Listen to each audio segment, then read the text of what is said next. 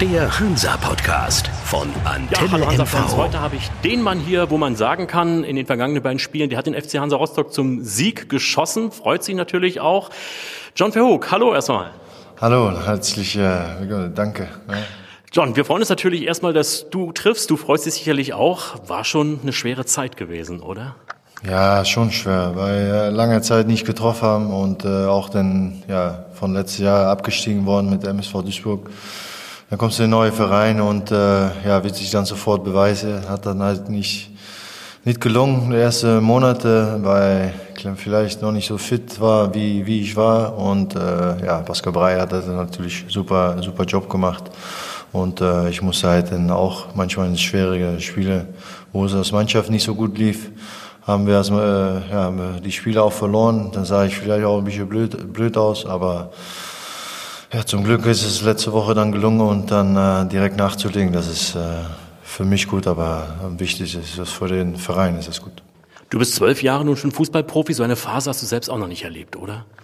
So lange nicht, nein. Weil ich habe, wie gesagt, in viele Vereine habe ich auch viel von Anfang an gespielt und äh, ja, hier habe ich auch meine Spiele von Anfang an äh, gespielt, aber auch ja, halt auch die Spiele, wie ich gespielt habe, wie ich gerade gesagt habe, es ist nicht so gelaufen, wie als Mannschaft sein musste und äh, das war halt bitter in dem Moment und äh, ja, wir müssen nur nach vorne schauen, finde ich und alles gut.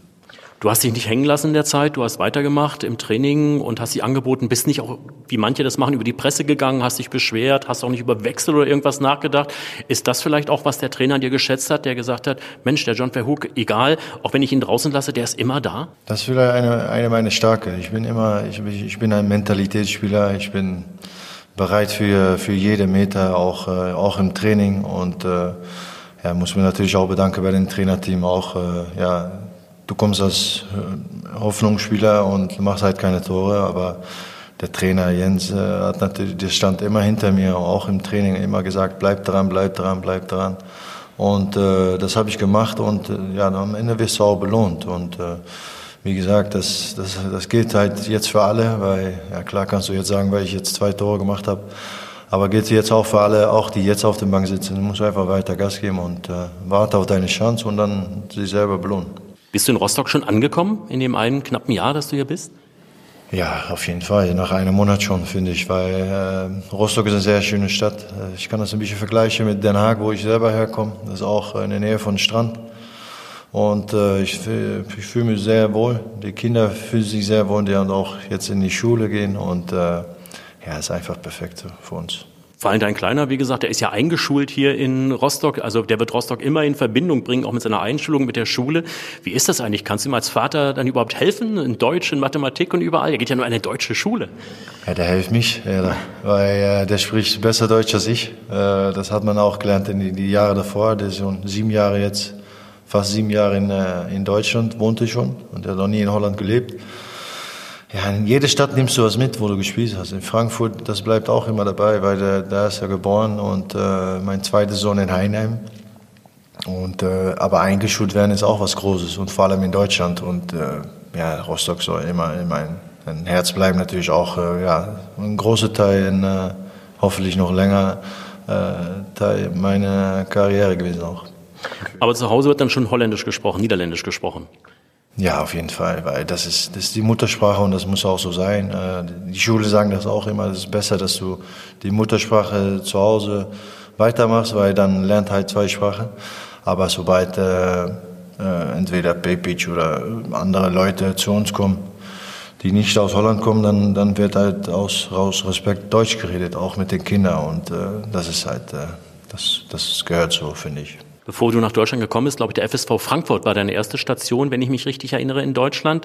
Konntest du Deutsch schon sprechen, in der Schule vielleicht auch gelernt oder Ja, in Holland gibt es schon Deutsch in die Schule, aber ich habe früher immer, ich war ab drei oder ab vier Jahren war ich schon äh, viel in Skiurlaub gewesen in Österreich und da nimmst du auch natürlich was mit, aber es ist natürlich was ganz anderes, wenn du jeden Tag Deutsch reden musst.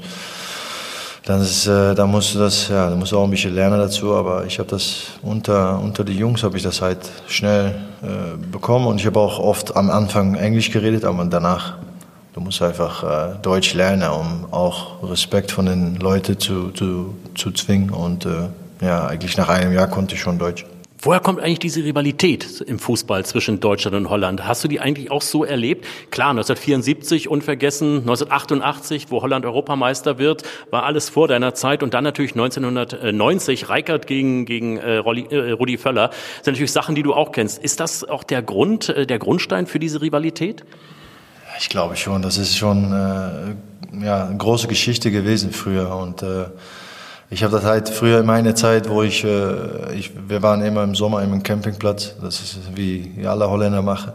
Und immer wenn, wenn deutsche Leute da waren auf dem Fußballplatz, unsere Fußballplatz sozusagen, ja, da wollten wir unbedingt gewinnen, auch gegen Deutschland nochmal extra Gas zu geben. Aber ja, Rivalität, ich, ich, ich muss ehrlich sagen, ich wohne jetzt, jetzt acht Jahre jetzt in Deutschland. Vielleicht ist die Rivalität bei meiner Opa noch immer. Ich weiß auch nicht, wo, wo das herkommt, aber Deutschland ist meine zweite Heimat und äh, ich seit, seit meinem ersten Jahr in Deutschland habe ich mich sehr wohl gefühlt und äh, ja, ich, äh, ja, ich liebe halt Deutschland jetzt.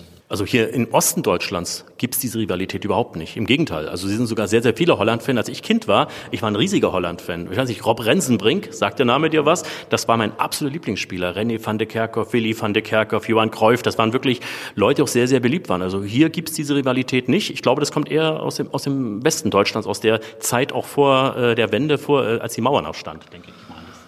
Ja, das kann sein, ja. Da, da, da bekomme ich halt nicht so viel, viel von mit. Ne? Äh, hier merke ich das auch nicht. Ich habe eigentlich äh, überall, ich bin jetzt überall in Deutschland gewesen, in Westen, Mitte und in Süden und ich habe halt nie Probleme gehabt. Ja klar, wenn Weltmeisterschaft oder EM, äh, wenn Holland nicht, wenn Holland nicht dabei war, dann haben die Jungs schon äh, sich gefeiert auch.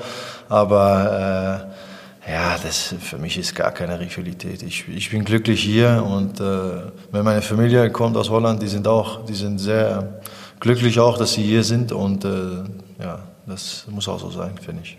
Familie ist das Stichwort. Du bist ja ein sehr, sehr, aus, kommst aus einer sehr, sehr fußballverrückten Familie. Dein Bruder Wesley spielt ja auch äh, Fußball.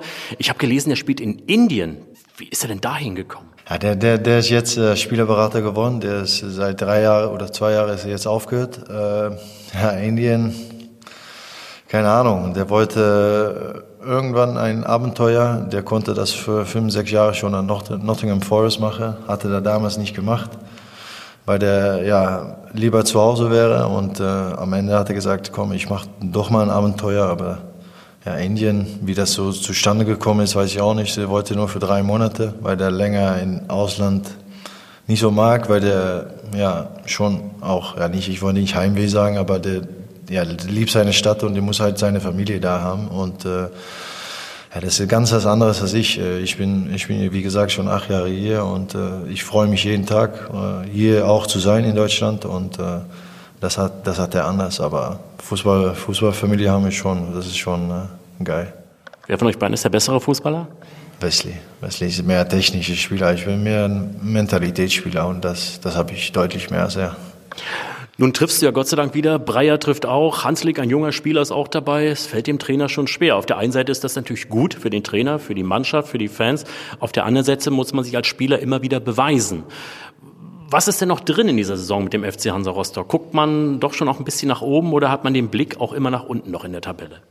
Ja, auf Tabelle schaue ich überhaupt nicht. Das habe ich äh, gelernt auch in meinen Jahren, wo ich Fußballer bin. Äh, für mich sind es jetzt 13 Finale und äh, die, jede, jedes Spiel muss man als eine Finale sehen, finde ich. Und äh, ja klar, wie du sagst über Breyer und Hanslik, die das auch super macht und ich habe jetzt meine Tore gemacht.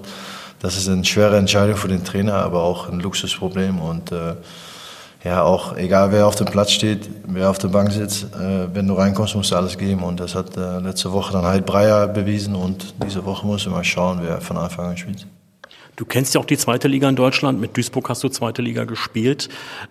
Ist der FC Hansa Rostock in seiner jetzigen Verfassung schon reif für die zweite Liga? Ja, ich weiß, es ist schwer zu sagen, weil äh, zweite Liga wird auch natürlich wieder was anderes geboten. Aber ich finde, von Anfang, wo ich hier war, finde ich, dass Hansa eine sehr, sehr starke Mannschaft hat und auch, klar, äh, zweite Liga reif ist. Aber das muss man schauen, wie wir am Ende da stehen und äh, ja, wie das weitergeht.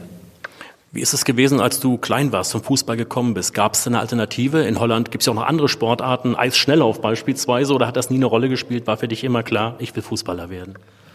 Ja, ich habe zwei große Brüder, ne? Und äh, wenn immer, wenn du, wenn du der Kleinste bist, dann machst du halt, was die großen Brüder gemacht haben. Und die haben immer ja, zu zweit Fußball gespielt und dann gehst du automatisch auch. Äh, früher gab es nicht, dass du drinnen war. Ich, wie gesagt, ich war früher immer auf dem Campingplatz. Ich war, meine Mutter hat mich rausgeschmissen und gehe Fußball spielen. Und äh, ja, so habe ich, da habe ich das immer mit, äh, mitgenommen in meine ganze Ding. Das versuche ich jetzt auch bei meinen Kindern. Ich versuche so viel wie möglich äh, rauszugehen, statt drinnen zu bleiben. Und äh, es ist halt schade, dass das die letzten Jahre natürlich auch mit, mit, mit Handys und so, das ist alles äh, ja, so weiterentwickelt. Aber ich, ich habe lieber, dass meine Kinder draußen sind und Spaß haben und äh, auch Fußball spielt, wie ich das früher selber auch gemacht habe.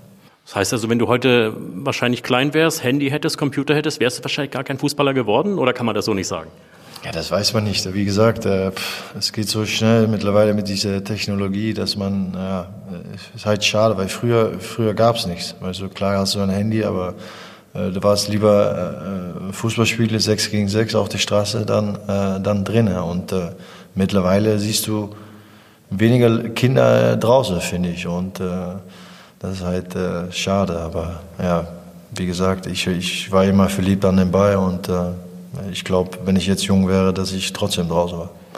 Ein Thema, was wir natürlich ansprechen müssen, sind die Fans. Da gab es ja zuletzt auch ein paar Sachen äh, zwischen dir und den Anhängern, die nicht so schön waren. Ich bin immer ein Freund davon, dass Fans die eigenen Spieler nicht auspfeifen. Das macht man einfach nicht, aber es ist leider teilweise so, dass die heimischen Fans auch einen Spieler auspfeifen, wenn die Leistung vielleicht nicht so stimmt oder er das vielleicht nicht macht, was man von ihm erwartet. Äh, wie hast du das wahrgenommen und ist äh, dieses Problem jetzt endgültig ausgeräumt? Dieses endgültig äh, ausgeräumt, weil ich habe äh, mit ein paar Fans habe ich gesprochen, äh, von den Ultras auch. Ich habe meine Entschuldigung auch gesagt, dass ich äh, ja, aus Emotionen so reagiert habe, aber äh, dass es nicht so sein muss, dass sie mit Becher schmeißen und das haben die auch für Entschuldigung, das soll nie wieder passieren. Aber in dieser Situation war schon schwer, weil ich habe das noch nie selber noch nie erlebt.